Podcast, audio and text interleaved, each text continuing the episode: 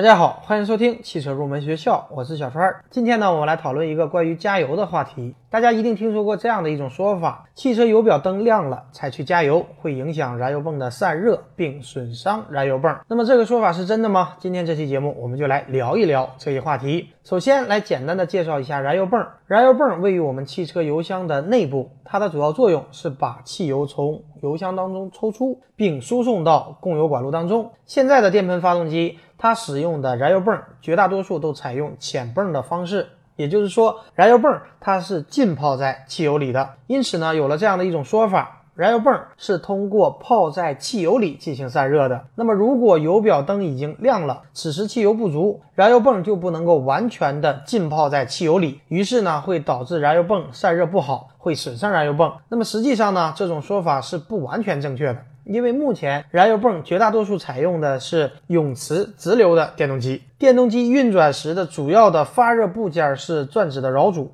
由于我们燃油泵是置于燃油当中的，那么燃油流过电动机的转子达到泵轮，这种设计呢，它可以巧妙地利用汽油为传热的介质。将转子工作时产生的热量带出电动机，达到冷却的目的。简单的来说呢，就是燃油泵是通过不断的吸油送油，顺便带走了热量，而并不是通过浸泡在汽油里来进行散热的。那么，既然燃油泵是通过不断的吸油送油，顺便带走了热量，那么如果燃油泵出现了偶尔吸不到油的空泵现象，是有可能会影响散热的。比方说，我们汽车它的燃油表已经亮了。车子只剩下了很少的汽油，加上我们汽车行驶时的上下颠簸，就有可能在短暂的一瞬间没有吸到油。就好像我们平常用吸管喝奶茶，喝到底儿的时候，可能会偶尔出现抽空的情况。所以，如果长期这样，确实对我们的车子不好。那么现在的汽车也会采取一定的措施来避免这种空泵的现象。第一个措施呢，就是现在的燃油箱会设有一个管状的储油器，保证我们电动燃油泵未运转时，它储油器内的油位和燃油箱当中的油位相等，保证我们电动燃油泵运转时得到一定的散热。